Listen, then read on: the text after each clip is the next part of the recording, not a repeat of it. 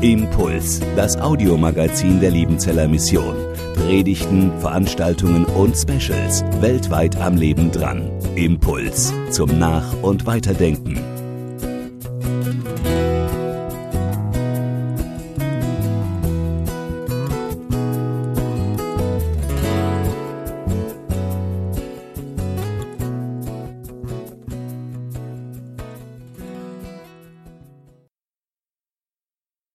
Begrüße euch zu unserer ersten Session am Nachmittag und ich begrüße unsere Missionare. Mit dabei sind Cornelia und Reinhard Frei aus Sambia und Aaron Köpke aus Neubrandenburg in Deutschland. Schön, dass ihr mit dabei seid. Und schön, dass ihr zu Hause auch mit dabei seid. Ich habe von den Missionaren im Vorfeld ein paar richtig nette Bildchen gekriegt. Die müssen wir uns unbedingt anschauen. Und wir sehen jetzt gleich ein Bild von Cornelia und Reinhard. Ich glaube, das war bei eurer ersten Ausreise, langes her, ihr wart noch richtig jung, also ihr seid immer noch jung, aber Cornelia, wann war denn das Bild, wann war die Ausreise damals? Ja, das war im Dezember 1986, ist schon lang her. 1986, ich glaube mittlerweile sind einige Kinder und viele Enkel dazugekommen. Wie ist die aktuelle Familiensituation? Ja, wir haben drei tolle Söhne, drei prima Schwiegertöchter und neun süße Enkel. Wow, neun süße Enkel, da ist bestimmt einiges los. Die freuen sich, wenn ihr hier seid, sofern man sich jetzt Corona-mäßig treffen kann und so, aber die freuen sich sicher, dass Oma, Opa da sind. Sehr schön. Aaron, von euch haben wir leider kein Bild aus den 80er Jahren. Ich glaube, da warst du mehr so mit Windel noch unterwegs und deine Frau war noch gar nicht auf der Welt. Aber wir haben auch ein schönes Bild. Ähm, wahrscheinlich so frisch verliebt sein. Du hast auch schon Locken gehabt, jetzt sind sie ein bisschen länger. Wann war das?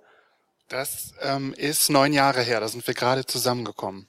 Sehr schön, neun Jahre zusammen. Grüß deine Ilonka auch herzlich dann von unserer Runde. Schön, dass ihr da seid und schön, dass ihr zu Hause wieder mit dabei seid. Gebt eure Fragen an die Missionare ein. Ich bin schon gespannt, was von euch kommt. Wir werden nachher wieder einige Fragen auch hier den Missionaren stellen. Ich bin gespannt, was ihr wissen wollt. Jetzt gehen wir nach Sambia. Cornelia, ihr seid 2002 aus Sambia nach Deutschland zurückgekehrt und vor sechs Jahren wieder nach Sambia ausgereist. Ihr hättet euch ja euch in Deutschland auch gemütlich machen können. Warum seid ihr nochmal nach Sambia gegangen? Naja, ich denke, in der Nachfolge Jesu geht es nicht unbedingt darum, dass man sich gemütlich macht, egal wo. Und uns war das von vornherein klar, dass wir so lange in Sambia dienen wollen, wie es irgendwie geht. Und 2015 ähm, hat Gott sein Ja dazu gegeben, unsere Familie hat uns unterstützt und da sind wir gern wieder gegangen. Sehr schön. Also gemütlich machen wir es uns alle nicht, auch wenn wir in Deutschland sind. Das ist ein guter Impuls, eine gute Herausforderung von dir auch. Grenzen überwinden, das macht ihr als Missionare sowieso. Reinhard, irgendwie du machst es ganz besonders, schon rein geografisch. Ihr seid in Sambia im Einsatz, aber du gehst oft ins Nachbarland Kongo. Was machst du denn da? Ja, da haben wir 2016 äh, mit Schulungen für Gemeindeleiter und Pastoren begonnen. Und da gehen wir jetzt jedes Jahr dreimal für eine Woche in den Kongo und schulen die Pastoren und Gemeindeleiter. Und ich denke, das ist ganz wichtig, dass wir das tun, denn es gibt ein ganz großes theologisches Durcheinander. Also verschiedene Gemeinden, Tradition und äh, dann noch die Bibel dazu und das gibt einen riesen Mix, einen Synkretismus. Und da wollen wir einfach klare biblische Schulung durchführen, dass die Leute wissen auch, was in der Bibel steht, ihnen die Zusammenhänge erklären und die, die hören da gern zu, die wollen das. Äh, interessanterweise haben sie dann mal einen Brief geschrieben.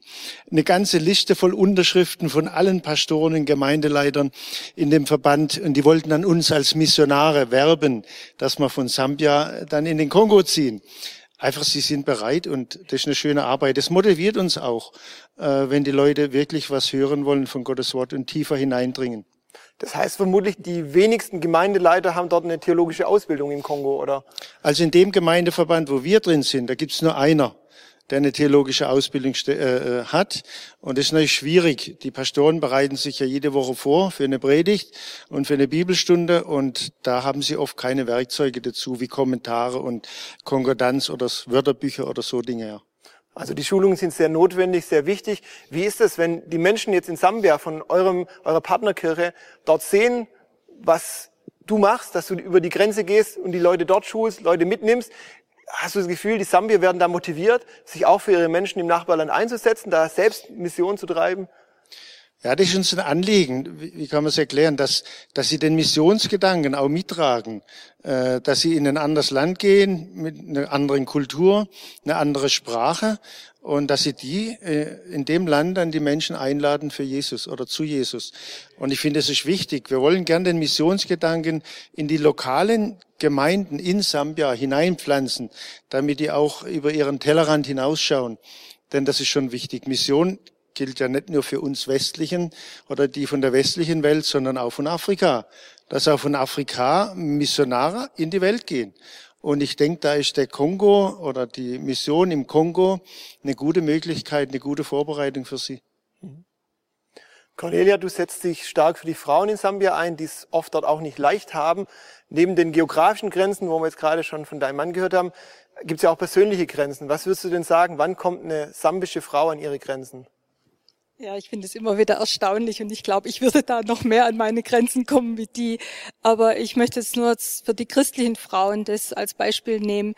Ich glaube, das ist immer gerade dann, wenn ähm, die animistische Kultur aufs Christentum trifft und wo dann einfach die ähm, Frauen in der Entscheidung stehen, ähm, beuge ich mich jetzt der Kultur und dem Druck auch der Großfamilie und gebe danach oder vertraue ich auf Jesus, dass er mich durchbringt. Und es sind viele Situationen, gerade wenn es um Pubertät geht, ähm, Eheschließung, Geburt, Krankheit, Tod, wo sie immer in dieser Entscheidung drinstehen. Wem vertraue ich jetzt? Jesus oder der Kultur und der Tradition? Und wenn dann der Druck da ist, dann ist es sicher schwierig, ja persönliche Grenzen. Cornelia, du bist vor, glaube ich, zwei Jahren auch mal an, sehr stark an deine Grenzen gekommen. Dir ist was passiert, was man niemanden wünscht. Du warst alleine, Reinhard war nicht da, zu Hause und dann ist eingebrochen worden. Wie hast du das damals erlebt? Wie konntest du es verarbeiten? Wie geht's dir heute damit? Ja, das war vor zwei Jahren. Ich war allein zu Hause und plötzlich stand ein Mann im Hausflur. Ich habe den angeschrien, hey, was soll das? Der dreht um und rennt weg. Ähm, ich habe eine gleich Ehepaar Sept um Hilfe gerufen, die haben im Nebenhaus gewohnt. Und die haben mich dann auch gleich unterstützt. Auch das Team in Dola selber war für mich da und äh, auch meine sambischen Freundin, auch hier die äh, Member Care von der LM hat mich aufgefangen. Ähm, ich glaube, ich war einige Wochen ziemlich neben der Spur und ich habe auch diesem Einbrecher die Pest an den Hals gewünscht, habe ihn aber immer wieder abgegeben an Gott und habe gesagt, ich will den loswerden und der soll nicht mein Leben bestimmen, aber Gott behandel du den und ähm, rede mit ihm. Ähm, und seltsamerweise war es mir in dem Moment, wo dieser Einbruch vorbei war, klar, das war nicht nur ein Einbruch, das war, ich habe es als Angriff Satans empfunden und habe gesagt, dem gebe ich die Macht nicht. Der will versuchen, mir die Freude und den Mut zu nehmen, mit dem wir unsere Arbeit tun, und ich lasse es nicht zu. Ich will auf Gott vertrauen, der uns nach Sambia geschickt hat und der immer versprochen hat und das auch immer gemacht hat, dass er uns durchbringt. Und ähm, es hat fast ein Jahr gedauert, bis ich wieder allein zu Hause bleiben konnte über Nacht. Aber ähm, ich glaube, ich bin drüber weg und wir sind gern in Sambia immer noch. Schön, dass du das sagen kannst und danke, dass du das so offen auch mit uns teilst. Danke. Aaron, Gottvertrauen, das braucht auch ihr in Neubrandenburg. Ihr arbeitet dort in einer Plattenbausiedlung, in der es die Menschen oft auch nicht leicht haben. Ich vermute mal, Corona hat die Situation der Menschen nicht unbedingt verbessert, um es sehr dezent zu sagen. Bernd Siegelko, der Leiter der Arche des christlichen Kinder- und Jugendwerks in Berlin, der hat neulich in einem, in einem Interview einen wirklich ähm, beeindruckenden Satz gesagt, den ich gern zitieren würde. Es ist eine kleine Katastrophe. Die Pandemie hat die Gesellschaft in zwei Gruppen geteilt. Die Armen verlieren komplett den Anschluss. Für Kinder aus bildungsfernen Schichten ist die Lage dramatisch. Wenn der Lockdown mal zu Ende ist, dann werden wir erschreckende Zahlen haben. Ich gehe davon aus, dass es in Deutschland bald 25 Prozent funktionale Analphabeten gibt. Zitat Ende. Wie siehst du das? Wie sind eure Erfahrungen in Neubrandenburg? Ist es dort ähm, ähnlich? Äh, siehst du es auch so pessimistisch? Ist die Lage dramatisch wirklich? Also von dem, was ich jetzt bei unseren Familien beobachten kann, ist, dass die sich wirklich Mühe gegeben haben, haben sich auch zusammengetan und ähm, vieles gemacht, damit es irgendwie läuft bei ihren Kindern. Aber das ist ganz klar. Also bildungstechnisch sind da ganz viele Kinder so doppelt in einen Nachteil reingeraten, weil die waren vorher schon nicht wirklich ähm, super motiviert in der Schule und waren sehr darauf angewiesen, dass es gute Förderprogramme gibt. Und das wird immer schlimmer. Auch für euch war natürlich ganz vieles, was ihr in der Gemeindegründung an, und an sozialen Angeboten gemacht habt, sehr eingeschränkt. Ihr habt euch unglaublich viele kreative Sachen einfallen lassen. Erzähl mal, was, was ihr ausprobiert habt, um irgendwie an die Leute zu erreichen. Genau, gerade in den ähm, Lockdown-Zeiten, wo halt gar nichts erlaubt war und wo unsere Oase zu war, da haben wir uns schon unsere Gedanken gemacht. Wir haben dann angefangen, unsere Kindergeschichten, die wir sonst in den Kindernachmittagen machen, die haben wir dann auf ähm, Hörspiel ähm, als Hörspiel ins Internet gestellt und äh, haben natürlich dann Einzelkontakte gepflegt und so. Aber wir haben halt gemerkt, dass ähm, ist alles sehr begrenzt. Es ist kein, alle Internetangebote sind für unsere Kinder keine richtigen Ersatz Angebote gewesen und haben die nicht erreicht. Dann haben wir dann Clips gemacht, weil wir gesagt haben, Hörspiele, das ist nicht, das ist nicht das Format für unsere Kinder. Wir haben dann kleine Videos gemacht fürs Internet, aber auch da hat sich gezeigt, die haben nicht den Zugang zum Internet. Wir haben es denen in den äh, ins Bürofenster gestellt von der Oase, dann konnte man das ja, halt, das Bild, dann ja. konnte man das halt vom Spielplatz aus mhm. sehen und das hat denen noch am meisten gebracht. Aber es gibt einfach für unsere Art der Arbeit keinen Ersatz für wirklich Gemeinschaftsangebote. Aaron, ihr arbeitet in einer Gegend, die in manchen Statistiken als die ungläubigste Region in Europa bezeichnet wird. Was motiviert euch genau dort zu arbeiten?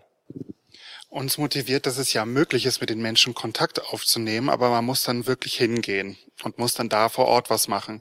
Wir haben äh, gemerkt, dass es ja schon auch Gemeinden in ostdeutschen Städten gibt, das ist ja schon so, aber ähm, diese Gemeinden haben ähm, gut damit zu tun, dass es sie überhaupt gibt. Und da gibt es einfach Stadtgebiete, die dann runterfallen, die nicht erreicht werden und wo vorher niemand was gemacht hat. Und deswegen machen wir das. Danke für deine Offenheit, für eure Offenheit. Die braucht ihr auch jetzt, denn jetzt geht's an die Fragen, die von euch zu Hause gekommen sind. Und ich schaue mal drauf. Ja, da gibt's spannende Fragen.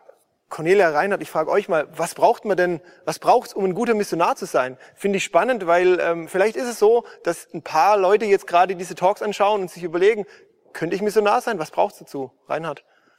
Ähm, ja, zuerst muss man mal gläubig sein, dass man Jesus angehört, ganz klar.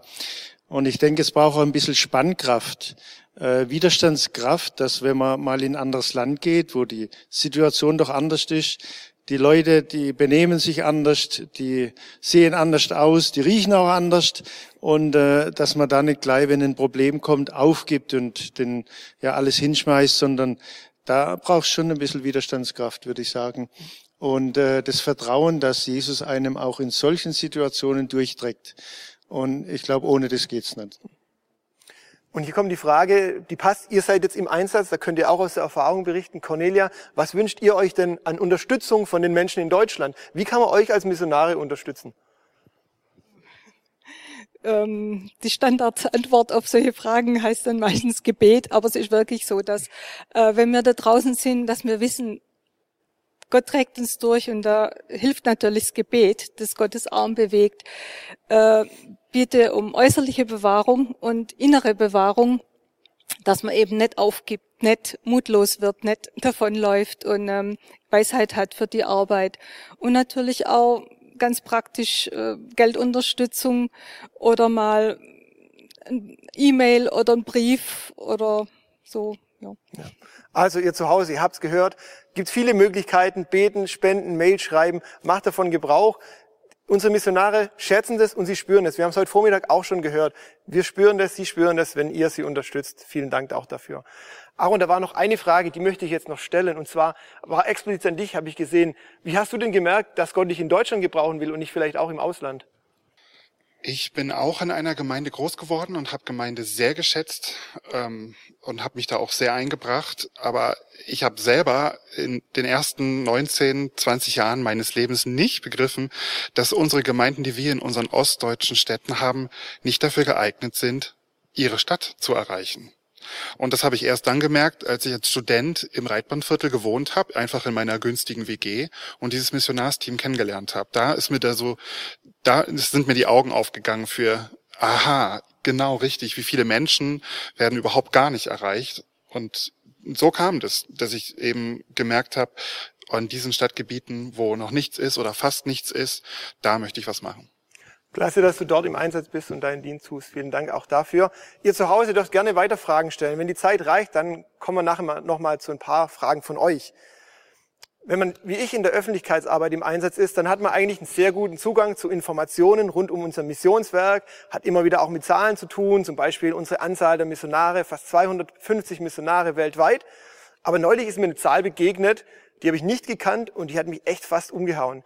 Nämlich, dass zu uns auch mehr als 200 einheimische Mitarbeiter gehören, die die Liebenzeller Mission auch finanziert oder mitfinanziert. Und das ist ein großer Schatz, diese Menschen.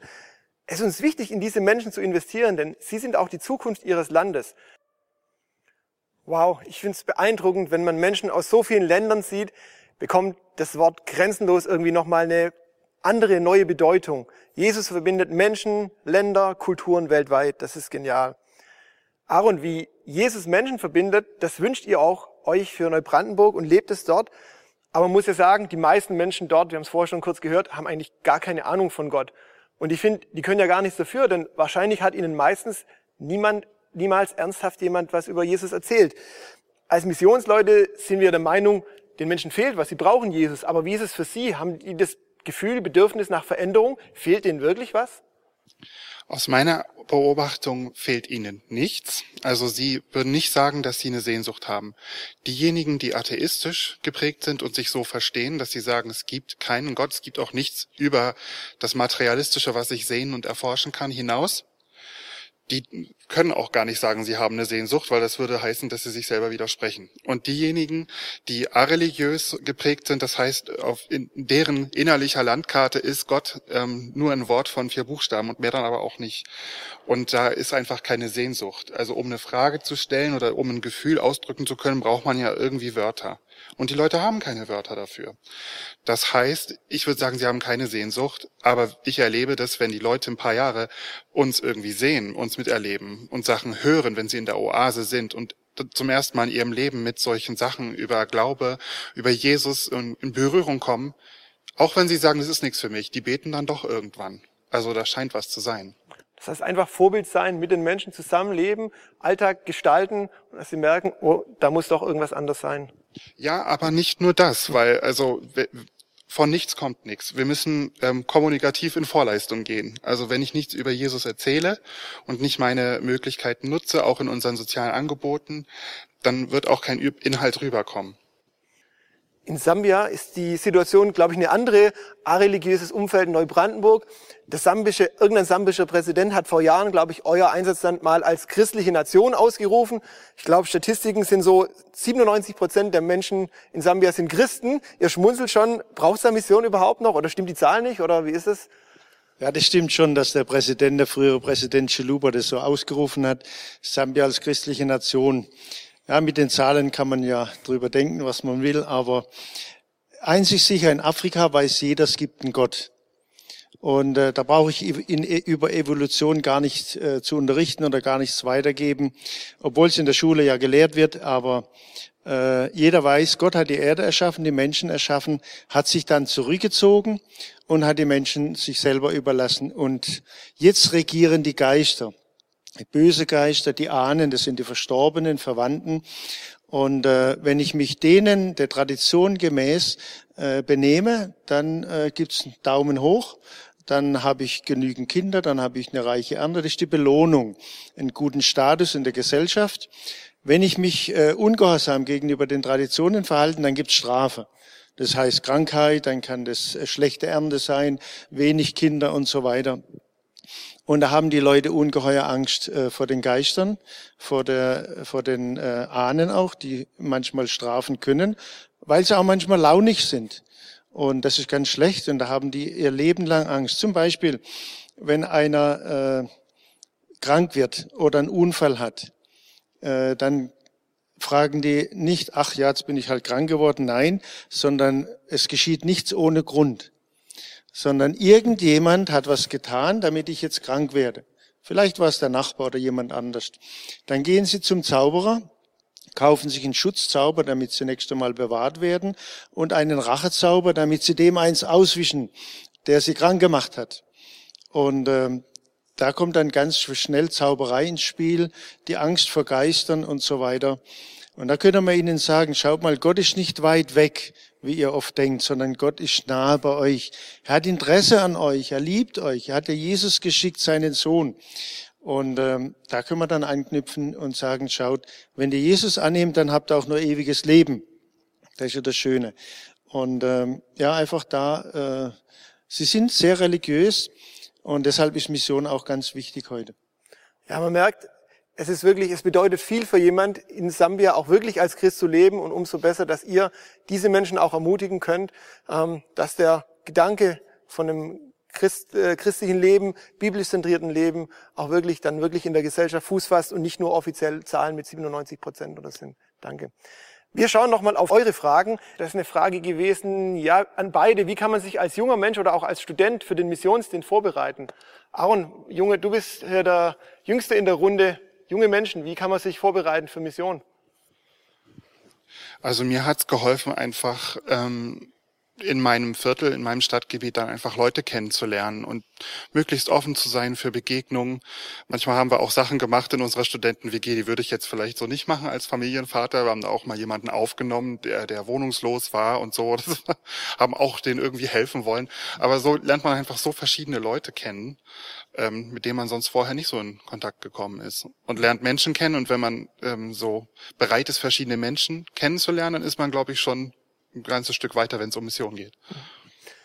Würdet ihr das auch so sehen? Ihr habt auch Kinder, Enkel, die sind wahrscheinlich noch nicht so ganz im Alter, vermutlich, dass sie sich jetzt auf Mission vorbereiten wollt, aber ihr könnt euch, kennt euch aus. Was habt ihr noch Tipps für junge Leute, die sich vielleicht wirklich mit dem Gedanken, ähm, den Gedanken in sich haben, passt es für mich oder nicht? Wie können sie es rausbekommen? Wie können sie sich vorbereiten? Habt ihr Ideen oder wisst ihr es von anderen? In, in Sambia ist ja auch ein junges Team von Missionaren. Wisst ihr da, wie es bei denen war? Ja, ich würde mal sagen, bereit sein, einfach zu lernen und äh, ganz offen zu sein und vielleicht noch, dass einem die anderen nicht egal sind, wie es mit ihrem Leben weitergeht, sondern dass ich Interesse habe, dass sie auch Jesus finden. Und offen sein und lernen, das ist, glaube eins der wichtigen Dinge. Ja, Interesse an Menschen, schöner Gedanke auf jeden Fall. Ich schaue mal nochmal drauf. Ah, und da war auch eine Frage an dich nochmal explizit.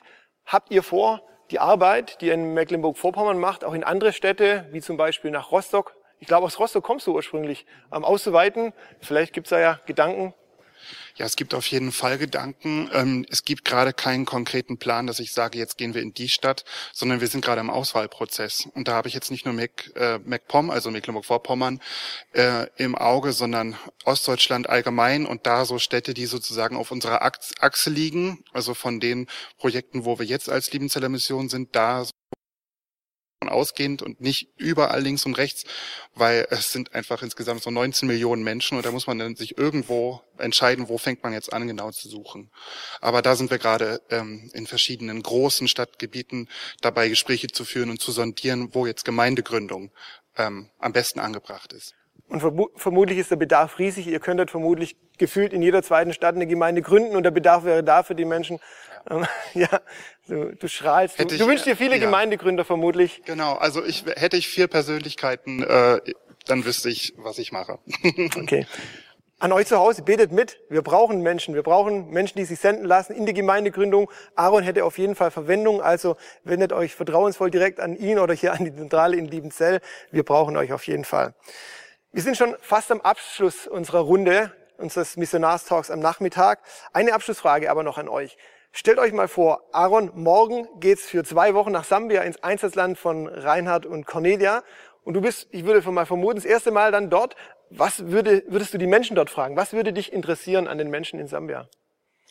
Also was für mich völlig neu und unbekannt ist, ist dieses Ahnending. Also dass die so eine, dass, dass die verstorbenen Verwandten so eine Macht haben. Und darüber würde ich mit denen, glaube ich, gerne ins Gespräch kommen. Was sind, ähm, an, an wen denken die da? An eine Großmutter, die sie noch gekannt haben? Oder was ist das? Also das würde mich interessieren. Ja, spannend. Finde ich auch interessant, auch dass wir das von euch so gehört haben. Es ist irgendwie gefühlt eine ganz andere Welt und trotzdem so real. Ja.